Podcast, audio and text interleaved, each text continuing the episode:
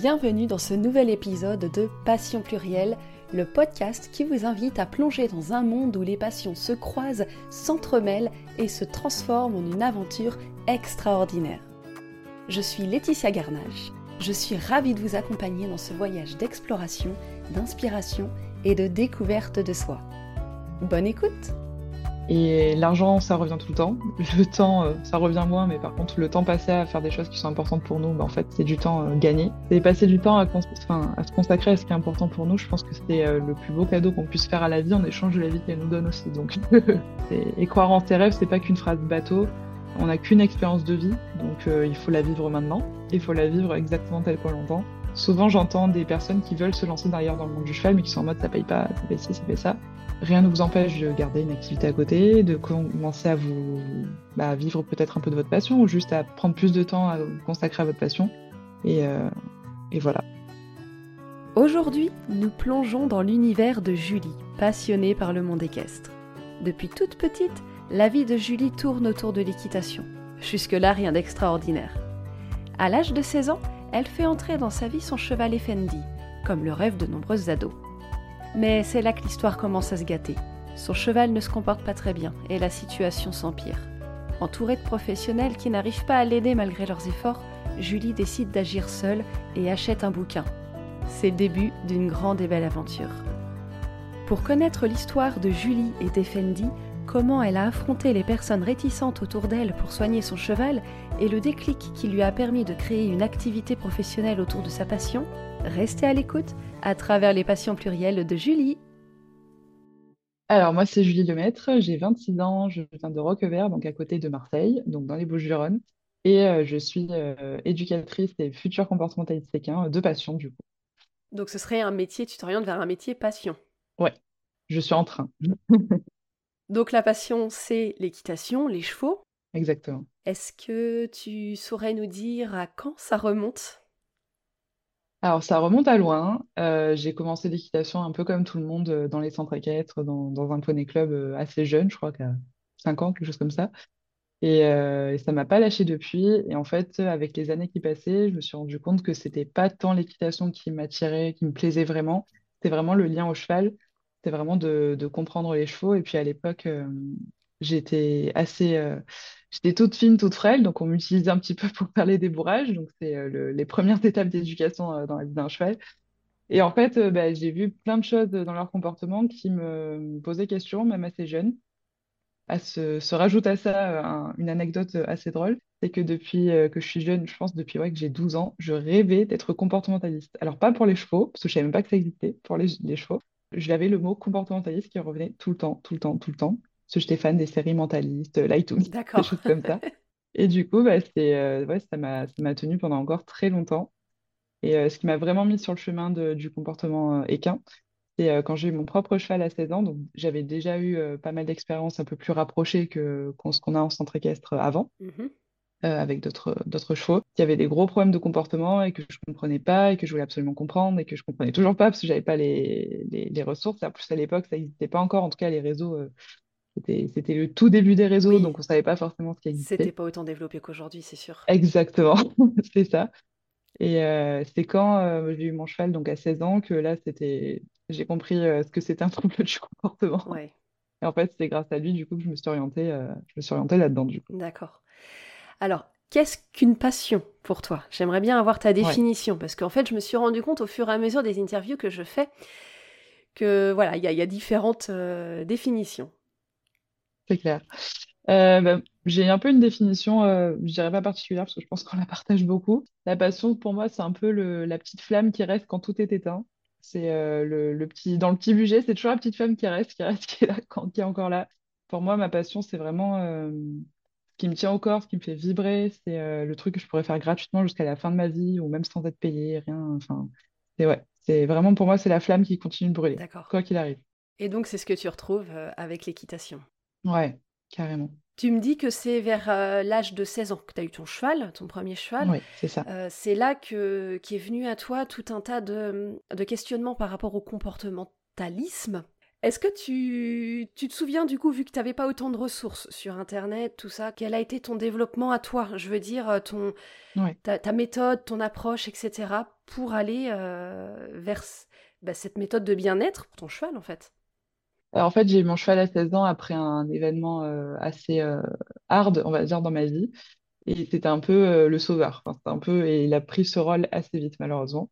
Je pense que ça, il y a pas mal de problèmes qui ont découlé de ça aussi. Mais en dehors de ça, quand je l'ai eu, il était, euh, je l'ai essayé, il était nickel, parfait, euh, le petit cheval au top. euh, voilà, c'était trop bien.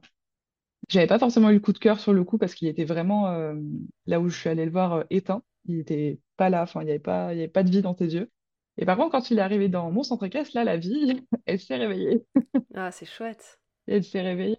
Alors d'une bonne, d'une manière positive, du coup, parce que je, enfin, je découvrais un tout autre cheval et aussi d'une autre manière, c'est qu'il a commencé à développer de gros troubles du comportement, euh, à devenir dangereux, à devenir, euh, enfin, à éjecter tout le monde, à se lever, à ne plus vouloir sortir de son parc, ne plus vouloir rentrer dans l'écurie, enfin, des petits trucs comme ça qui, dans la vie quotidienne, euh, font que ça devient compliqué. Et euh, si c'était quelque chose de totalement banalisé euh, bah, dans la plupart des centres équestres, un cheval qui éjecte, un cheval qui rue, qui se lève, etc., c'est banal en fait, c'est normal. Et en fait, euh, moi, j'arrêtais pas de me questionner, à me dire, mais je comprends pas pourquoi il fait ça, pourquoi, pourquoi, pourquoi. Donc à l'époque, en effet, moi en tout cas, j'étais pas, ça, devait exister déjà certainement, mais j'étais pas sur ce canal de ressources-là, de comprendre son cheval. Et bah, forcément, j'avais 16 ans, je faisais confiance à mon moniteur, donc j'étais en mode, ok, bah, s'il me dit que c'est normal, c'est normal. Et du coup, il y a beaucoup de professionnels qui sont passés dessus, qui l'ont monté, etc. Et ça marchait jamais. Enfin, il était toujours euh, très rétif. Et, euh, et en fait, euh, bah, au final, j'ai fini par me dire, bah, je, si personne me, me donne la solution, je vais aller chercher moi-même. Et donc, j'ai commencé à me documenter à travers des livres. Et je me rappelle que le premier livre que j'ai lu, c'est Natural Horsemanship de, de Pat Parelli. Mm. Il était comme ça, le Le truc. pavé. Il était énorme. Ouais, le gros pavé. Et vraiment, ça a été la découverte de l'année pour moi. Alors, je me souviens pas très bien, mais il me semble qu'il avait écrit au début les conditions de vie des chevaux euh, dans la nature, entre guillemets, et euh, ce qui devrait être, en fait. Et j'étais en mode, OK, on n'est pas du tout sur ça. Pas du tout. Il était en boxe euh, quasiment tout le temps. Il avait deux couvertures. Enfin, c'était le bordel, quoi. Et grâce à ce livre, du coup, j'ai commencé bah, mon petit chemin. Donc là, c'était de l'éducation, c'était pas du comportement. Mais en tout cas, il expliquait certains problèmes de comportement qu'il réglait à travers l'éducation. Et euh, c'est là que j'ai commencé à mettre en place des, des exercices, des choses comme ça, des, de, de vouloir bah, lui donner plus de foin, de vouloir euh, un peu euh, voilà, faire ce que je pouvais à mon échelle. Alors, on me regardait un peu de travers parce que bah, forcément, j'allais pas dans le sens de tout le monde. Ben oui, surtout en centre équestre, hein, c'est pas... Ouais, C'était vraiment euh, pas connu à ce- cette époque-là, euh, le, le- le fait d'être au frein à volonté. Donc ça, c'est les conditions de vie des chevaux, les besoins fondamentaux. Puis t'étais jeune aussi, peut-être. Il y avait peut-être ce regard aussi. Donc euh, pas forcément prise en compte. Ouais, complètement. Et euh, du coup, ouais, c'est comme ça que j'ai commencé à faire des, des petits exercices. Donc là, c'était vraiment de l'éducation. Et je me suis rendu compte, en fait, qu'après, euh, je crois que c'était un, ouais, un, un an et demi après, donc ça, ça commençait à aller mieux, mais il y avait encore des choses qui allaient pas. Donc après, on lui a découvert des problèmes de santé, donc forcément, c'est qui corrélaient totalement avec ses problèmes de comportement. D'accord. Et c'est là que j'ai découvert le comportementaliste, parce qu'un comportementaliste va prendre tout en compte, en fait. C'est pas que l'éducation, c'est pas que le problème du cheval, c'est tout. C'est la globalité, ouais. Exactement. C'est les conditions de vie, c'est la santé du cheval, c'est la santé émotionnelle aussi du cheval. Et euh, de là, ben, je suis partie euh, de ce centre équestre. J'ai fait plusieurs écuries jusqu'à trouver bah, l'écurie parfaite pour lui. Mais en fait, c'est vraiment lui qui m'a lancé sur ce chemin de, OK, bah, face à ça, comment tu fais pour résoudre tout ça? Et de façon holistique, en fait, de façon euh, bah, santé. Et. Je remercierai jamais assez ce cheval parce que c'est vraiment lui qui m'a amené sur ce chemin-là, Ouais, il t'a fait grandir. Je suis en train de me dire, là, tu, viens de me décrire ton parcours, tu as fait plusieurs écuries jusqu'à trouver la bonne pour Ouais. lui.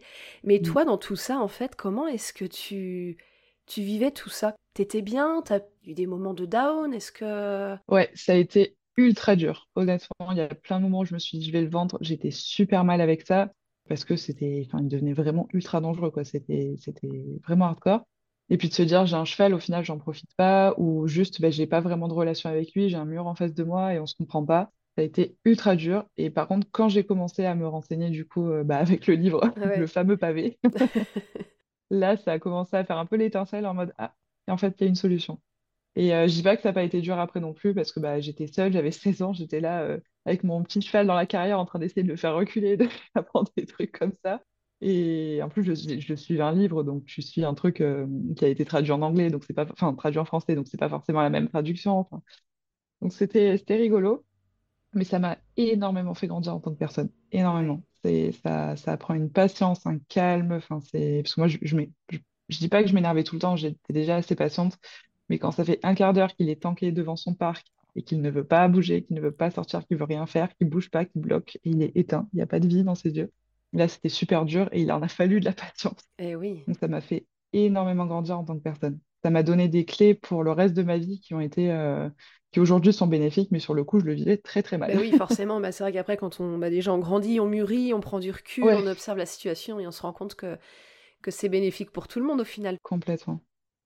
Ouais, parce qu'en plus, t'avais même pas cette autonomie. Je veux dire, t'étais mineur, faut se déplacer. Ouais, complètement. J'avais pas le permis, enfin, bah, forcément. Ben ouais, pas de permis, euh, tout ça. Ouais, enfin, moi, c'est toute la logistique aussi que tu mets derrière. Je me dis, mais waouh, quoi, tu.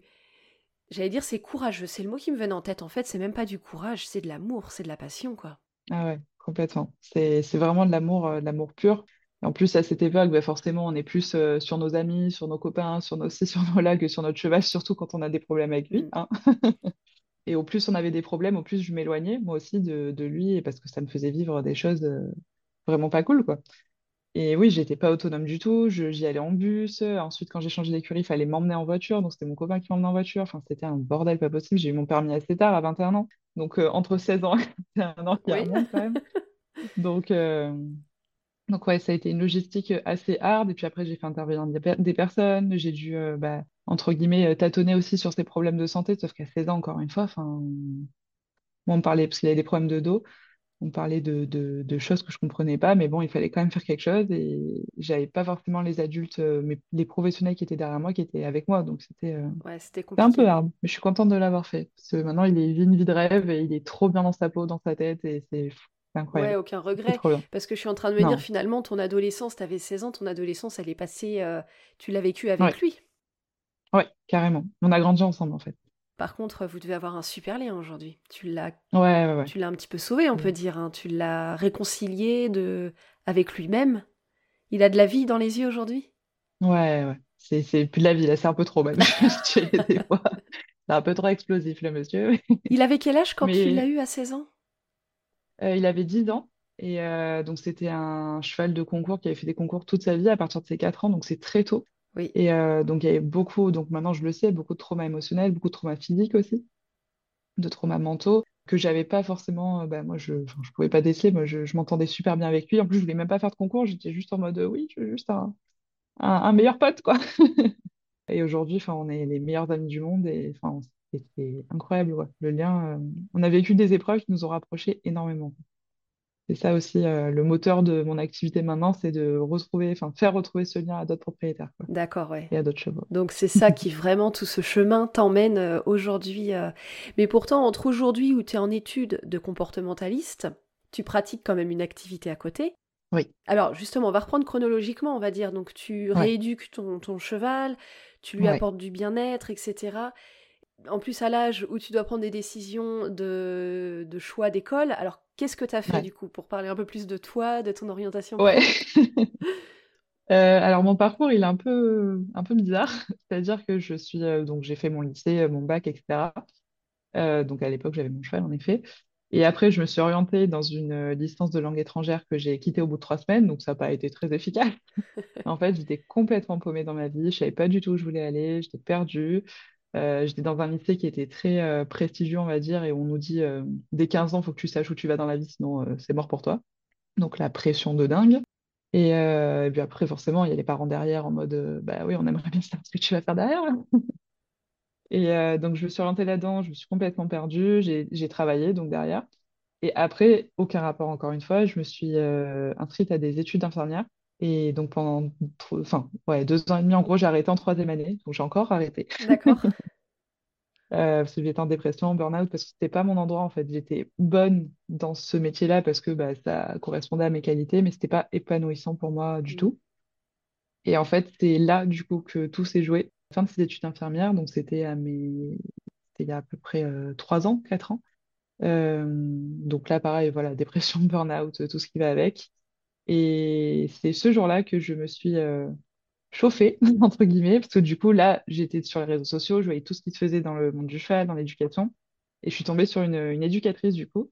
qui était dans le Var, donc qui était euh, à une heure et demie de chez moi, qui faisait euh, bah, le métier de mes rêves. Donc euh, elle, elle murmurait entre guillemets à l'oreille des chevaux. Et je lui envoyais un message, et, enfin un mail, un long mail, un gros pavé. Et peut-être deux mois après, elle me prenait sous son aile et pendant deux ans, on a été en formation ensemble et c'est là que ça, ça a tout débloqué, quoi, vraiment. Génial.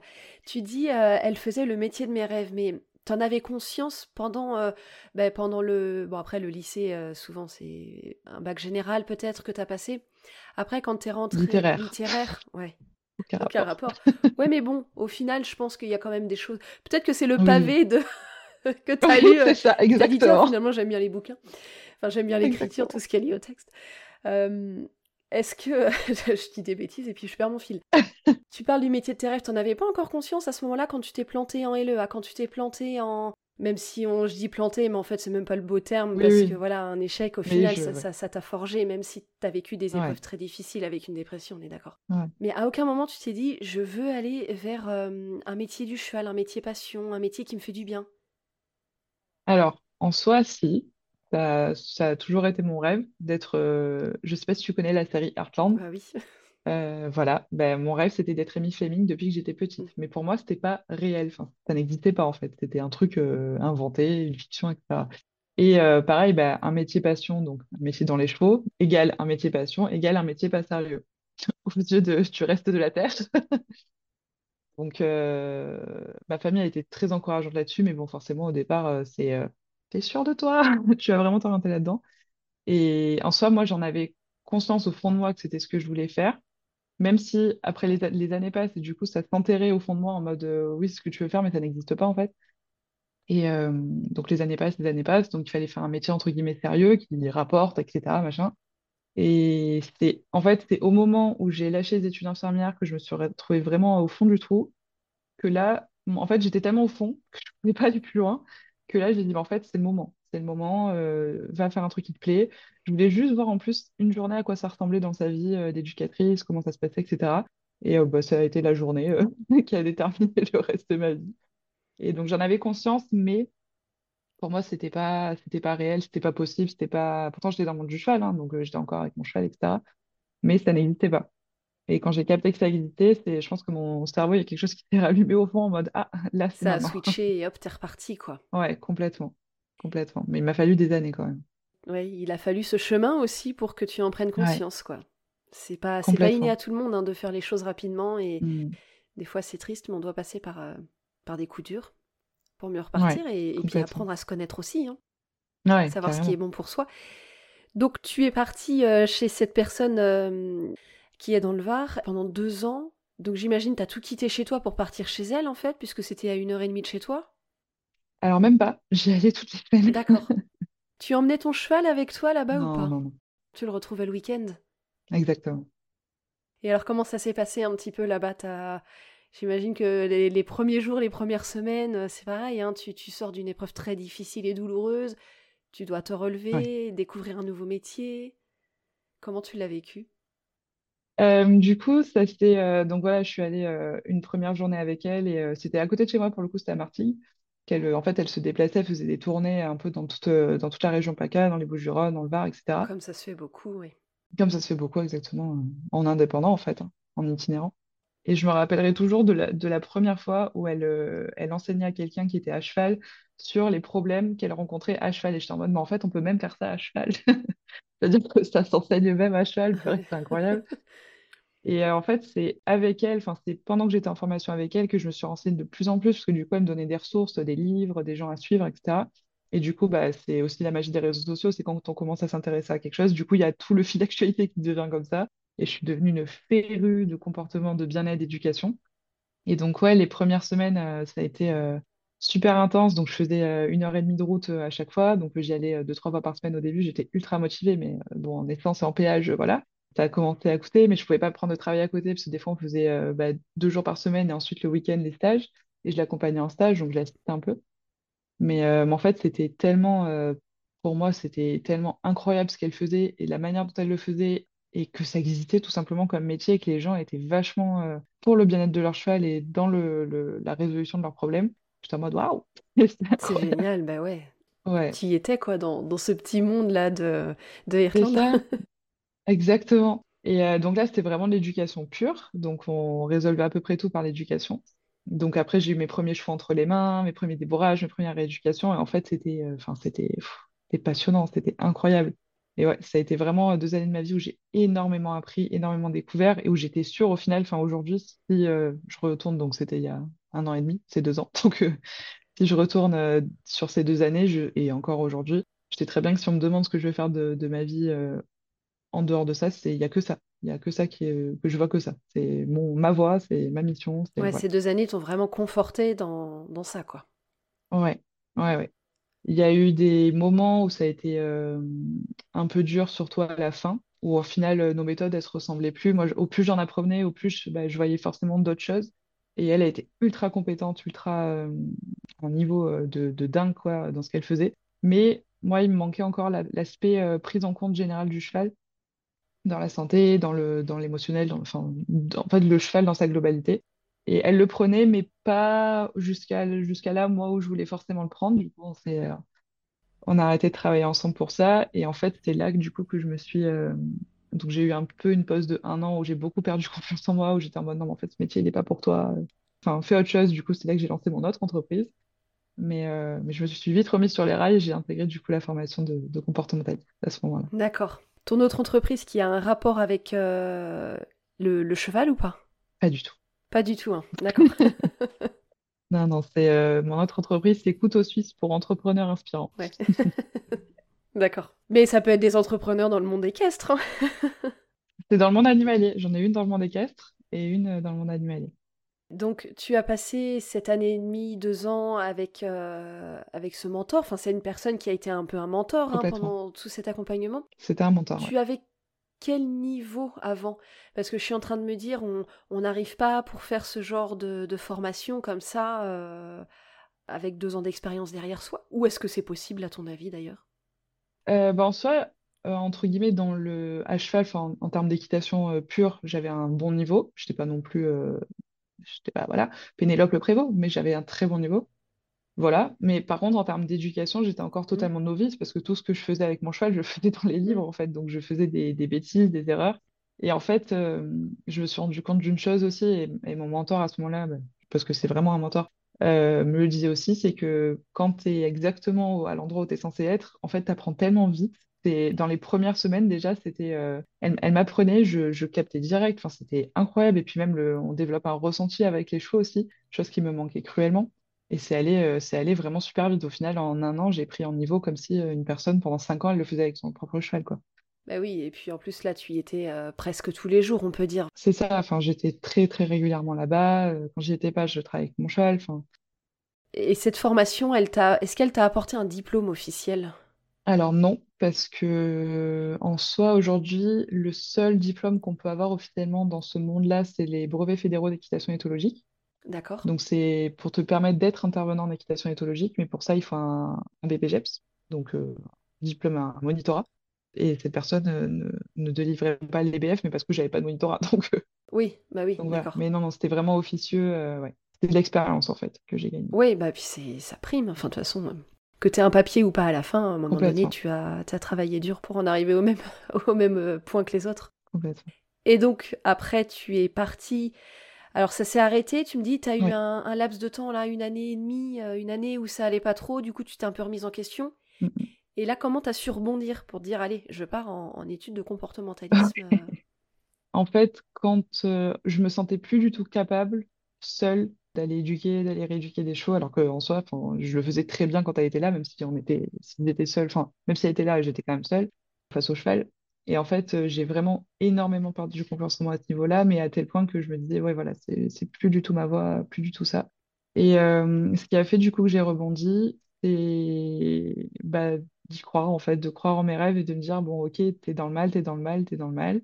Et c'était une action que je faisais un peu tout le temps. C'était, ok, bah, relis un article, relis ça, fais ça avec ton cheval. J'ai un autre cheval en rééducation, donc fais ça avec le cheval en rééducation. À force de faire, de passer à l'action, mais sur des tout petits trucs, euh, comme on nous dit euh, malheureusement quand on est, euh, on souffre de dépression, bah, c'est vraiment une petite action pour représenter le monde. Mais là, c'est exactement ça. C'est après de me remettre sur les rails. J'ai fait des formations de développement personnel, je me suis énormément formée, je me suis, enfin, je me suis fait coacher, j'ai fait beaucoup de choses. Et parce que bah, ça me tenait quand même à cœur et au corps. Mais j'avais ce syndrome de l'imposteur, mais de dingue. Je me sentais illégitime au possible. Surtout que j'étais seule maintenant. Et donc, c'est toutes ces petites actions-là, de me former, de me faire coacher, de faire euh, bah, chaque jour un peu plus, euh, de retourner un peu dans l'éducation du cheval, parce que j'étais en mode non, non, moi, les choses, c'est bon, c'est fini. qui m'ont fait retourner du coup euh, dans le bain et qui m'ont enfin, qui a fait que j'ai pris cette formation du coup. Ouais, finalement, ton amour a été plus fort que tout Ouais, et t'y es retourné, quoi. c'est ça. Bon, puis là, en plus, la formation, maintenant, elle durait combien de temps au total? La formation comportementaliste? Oui, Ouais, elle dure euh, un an. un an, donc euh, t'as fait la moitié? Ouais, c'est ça. Ouais, t'en es à la moitié. Bon, bah c'est top. Et alors, comment est-ce que tu te verrais, toi, du coup, après cette formation-là de comportementaliste? Donc, euh, bah, un comportementaliste, c'est un spécialiste du comportement. Et moi, donc voilà, c'est vraiment le truc qui me parlait le plus. Donc, je voudrais devenir éducatrice et comportementaliste et me spécialiser en rééducation, euh, dans le sens et en réhabilitation. Donc, la réhabilitation, c'est euh, bah, en fait, c'est juste redonner des clés euh, au cheval pour vivre dans un monde humain. Et j'ai commencé à travailler dans une association euh, où, là, pour le coup, c'est plus des cas, c'est des, gros, gros, gros cas de. C'est même plus la résolution de problème, c'est les chevaux, enfin, sont redevenus presque sauvages. Enfin, c'est c'est un peu hard et c'est grâce à ça d'ailleurs que j'ai découvert mon amour pour la réhabilitation. Donc à terme, je voudrais créer un sanctuaire. Euh, donc ça s'appellera le sanctuaire et ça sera un centre de rééducation et de réhabilitation. Et selon où je le fais, parce que je suis pas, euh, j'exclus pas l'idée de me, de m'exporter à l'étranger, on va dire, euh, notamment au Canada. Selon où je le fais, je ferai aussi des, je créerai aussi un sanctuaire pour Mustang euh, là-bas. Je suis passionnée des chevaux, des chevaux Mustang, vraiment. C'est, et d'ailleurs, je vais les voir cette année. J'ai très hâte. Dans le sud, là, à Mustang... Alors, c'est une de mes collaboratrices. Eux, je les ai déjà vus. Euh, je, je la vois à peu près tous les mois. Mais on part en- bah, ju- justement avec euh, Mustang Wheel en Oui, Arizona euh, en mai. tu y vas dans la session de mai? Ouais, Elle en refait une en octobre, il me semble. oui, c'est ça, exactement. Oh bon, bah, il faudra qu'on se reparle après. Oui, ok. J'aimerais... ah ouais, c'est... Ouais. J'allais dire c'est un rêve, c'est pas un rêve, mais euh, j'aimerais Alors, fais gaffe, il y me a 120 positionner. personnes sur liste d'attente. 120 personnes sur liste d'attente? Ah non, mais il va falloir que je la paye en plus pour Oui, avoir ma place. je sais pas. Oui, mais si on se connaît par le biais de... Oui, En plus, je on travaille ensemble en plus. En plus, bah tu vois. Ah ouais, génial. Ah ouais, bah ça, ouais, non, mais moi c'est pareil. Alors, bon, je vais parler un peu de moi, je vais raconter un petit peu ma vie.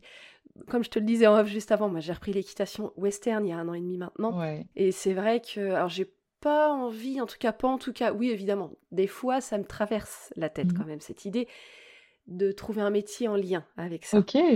Parce que j'aime vraiment ça, mais voilà, c'est juste comme ça. Bon, je le dis, c'est posé, mais il Ah, n'y a rien à en faire de plus, mais C'est enregistré. hein. c'est enregistré, c'est vrai. Bon, je, je peux couper, je sais pas, je couperai. et, euh, et en fait, je me dis, en fait, d'un autre côté, j'aimerais tellement le, bah, déjà m'améliorer dans ma pratique de l'équitation. Tu vois, je suis encore, euh, je m'estime vraiment débutante, hein. mais je prends un tel plaisir. Et Hmm. moi, tout ce qui me plaît vraiment beaucoup, beaucoup, c'est tout ce qui tourne autour bah, de la nature, la randonnée, tout ça. Et, Ah ouais. et l'é- l'éducation positive, l'éthologie, euh, tout ça, moi, ça me, tu vois, j'aimerais apprendre à lire dans un, un- dans un cheval. Je sais pas si- Ouais, apprendre à lire un cheval. Apprendre à lire un cheval, ouais. Ah, Ça, c'est un truc qui m'attire de fou. Bah ça, je peux te l'apprendre, hein. Et ben voilà. Et j'aimerais faire des stages, des choses comme ça, tu vois, vraiment pousser. Hein, euh. ouais. Et alors, quand j'ai vu, là, je, je sais plus le prénom de la personne qui est dans Mustang Wild, pourtant je la suis Mary. Williams, c'est Mustang Wheel, euh, son... Oui, Mary Williams, c'est pour ça en plus, ouais. Et euh, oh là là, je lui ai tout de suite écrit, et puis euh, pour me donner des infos, tout ça, mais bon, pour l'instant, c'est encore en, en stand-by pour la deuxième session, mais euh, Ouais. ah, ça, c'est quelque chose qui, Alors, si tu veux faire un stage avec quelqu'un qui sait vraiment lire le cheval et qui le prend en compte sur tous ces aspects, c'est son, c'est son mari, c'est Robert Roche. Il est exceptionnel. Je n'ai pas d'autre mot pour le décrire, vraiment. Il est- Je l'ai fait une séance avec lui, je l'ai vu travailler pas mal de fois. Incroyable. Déjà, il travaille avec des Mustangs. Les Mustangs, c'est pas comme des chevaux normaux, c'est pas, tu les prends pas de la même façon. Il a un ressenti et il te donne un ressenti, un feeling avec les chevaux quand il les fait, euh, parce qu'il les fait travailler à toi. Exceptionnel. C'était l'occasion de faire un stage. Après, lui, il se déplace dans toute la France, donc s'il y a des gens qui sont intéressés autour de toi, euh, tu le fais venir. hein. Ouais, c'est vrai, ouais, je peux voir ça avec euh, mes écuries. Et euh, ouais, j'allais dire, en fait, tu vois, c'est des personnes comme ça, comme toi, là, on échange, je te vois, moi. Donc, euh, je, je vois tes yeux dès que tu parles de tout ça. Enfin, c'est... En fait, c'est passionnant, les personnes passionnées. Bon, là, en plus, c'est un sujet qui me passionne aussi, donc Hmm. forcément, euh, je réagis d'autant plus. Mais Enfin, tu vois, et de trouver des personnes qui ont créé une activité autour de ça, parce que au début, quand je, cherchais des personnes à interviewer pour ce podcast, je suis beaucoup tombée sur des gens, bah oui, et puis j'ai telle passion, du coup, je développe telle activité. Et là, je me suis dit, ouais, mais en fait, je veux pas, j'ai pas vocation à faire un podcast d'entrepreneur, tu vois. Et en fait, je me suis dit, ouais, mais non, en fait, c'est cool. Parce qu'il y a des gens qui sont passionnés et qui vivent de leur passion, qui vivent euh, économiquement, mais pas que, tu vois. Et en fait, je trouve ça génial de voir qu'il y a quand même pas mal de gens qui, bah, qui, ouais, qui créent un métier autour de cette passion. c'est clair. Est-ce que tu penses, et c'est là où ça me pose une grande question aussi, de, de travailler au quotidien dans un monde que t'aimes, toi aujourd'hui, tu es en train de mettre un pied dedans, hein, on peut dire. Tu es en, début d'activité, de, de, développement. T'as pas peur qu'à force, ça ne t'épanouisse plus, que ça te fasse plus vibrer, plus kiffer, et que même tu t'éloignes un peu du cheval, à force d'être trop plongé dedans? Alors ça, c'est un, c'est le grand truc du monde du cheval, c'est quand on te dit tu deviens un professionnel, tu te lasses en fait des chevaux. Et c'est pour ça et l'une des grandes raisons pour lesquelles je me suis formée aussi en développement personnel, en entrepreneuriat, etc., c'est que je veux vraiment créer une activité qui est alignée à moi et à mon rythme. Donc, si je ne veux pas travailler pendant trois mois, je ne travaille pas pendant trois mois. Et c'est aussi pour ça, alors, ça a vocation à changer, mais je voulais deux activités en même temps, deux entreprises en même temps, euh, parce que j'ai aussi une partie de moi créative euh, qui est à fond et qui a très envie de, venir en aide aux autres euh, sur une autre partie, donc dans mon autre entreprise. Et je, sais que mes projets pour les, aller peut-être trois, quatre prochaines années, c'est de vivre conjointement ces activités-là. Et après, hop, le cheval va passer au-dessus. Et justement, pour prévenir ça, c'est aussi pour. Dans le monde du cheval, il y a une croyance, c'est qu'on n'en vit pas. C'est pas vrai. Il faut, faut bien se, débrouiller, il faut se former, et, euh, mais c'est totalement possible d'en vivre. C'est juste que je veux pas dépendre de ça dans les premières années et prendre des gens qui sont pas alignés à moi, des clients qui sont pas alignés à mes valeurs, euh, qui vont pas forcément se remettre en question sur leur show, etc. Donc c'est pour ça que je voulais faire ça. Et honnêtement, dans mon, mon vision board, dans ma, vision de vie, en fait, j'ai tellement ce, le projet de créer le sanctuaire, c'est vraiment de, d'être chez moi et d'avoir mes choix rééduqués à réhabiliter, mais à mon rythme, et de pouvoir voyager à côté, de pouvoir faire mes choses à côté.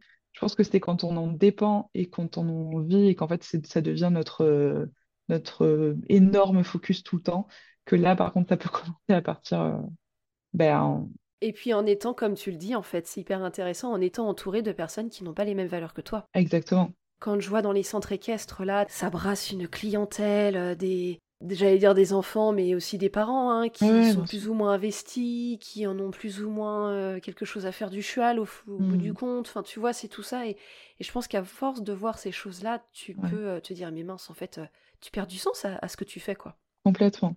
Complètement, moi pour moi. Et j'en ai vu en plus des clients qui n'étaient pas du tout alignés, euh, enfin qui étaient juste là pour euh, chercher un mécanicien qui va réparer le cheval. Et en fait, on se rend compte que c'est pas ça, que le problème c'est la relation, que le problème c'est c'est propriétaire souvent. Et, et ça, ça, je pense que ça peut vraiment euh, impacter notre, notre épanouissement au quotidien et vraiment nous laisser. D'être toujours avec des gens qui sont pas du tout dans les, dans les mêmes valeurs que nous, dans les, dans la même recherche en fait de bien-être. Là, je pense que oui. Super. Merci beaucoup Julie pour tout ça. Est-ce qu'il euh, y a des choses que tu aimerais ajouter, que tu aimerais dire ou pas? Bah, je te remercie déjà Laetitia pour euh, ce podcast, c'était super cool. Et je trouve ça génial ce que tu fais en plus de, partager sur les passions, parce que je pense qu'on n'en parle pas assez du tout. Parler de ce qui nous fait du bien. Ouais. À part euh, dire, bah, croyez en vos rêves, et parce qu'il n'y a personne qui va les réaliser à votre place. voilà. C'est vrai. Merci beaucoup. Avec grand plaisir. Où est-ce qu'on peut te retrouver sur les réseaux s'il y a des personnes qui nous entendent et qui voudraient euh, aller papoter avec toi? Avec grand plaisir. Euh, alors, j'ai sur Facebook, donc c'est Julie Lemaître, tout simplement. Et ma photo, c'est une tête de cheval, donc vous pouvez pas vous rater. et sur Instagram, donc je suis en train de changer mon nom, mais c'est pareil, si vous tapez euh, Julie LM comportementaliste, vous allez me trouver. Ok, je mettrai les liens. Ouais, ça marche. Eh ben super, merci beaucoup Julie. Je te souhaite euh, bah, de réussir euh, ta, la fin de ta formation. Hein. On croise les doigts, mais de toute façon, il n'y aura pas de souci. Et puis bah, à bientôt. Merci beaucoup Laetitia. Salut, merci. Merci de m'avoir rejoint pour cet épisode de Passion plurielle. Si vous l'avez aimé, n'hésitez pas à mettre une note de 5 étoiles et un commentaire sur votre plateforme d'écoute préférée. Si vous avez des idées pour des sujets futurs que vous aimeriez que j'aborde, ou si vous souhaitez partager vos propres expériences passionnantes, n'hésitez pas à me contacter. je suis toujours ravie d'entendre vos retours et de vous impliquer dans mes conversations. En attendant, continuez à explorer, à vivre passionnément et à partager vos propres aventures passionnées avec le monde et avec moi sur mon compte Insta. On se retrouve très bientôt pour une nouvelle plongée dans l'univers des passions plurielles.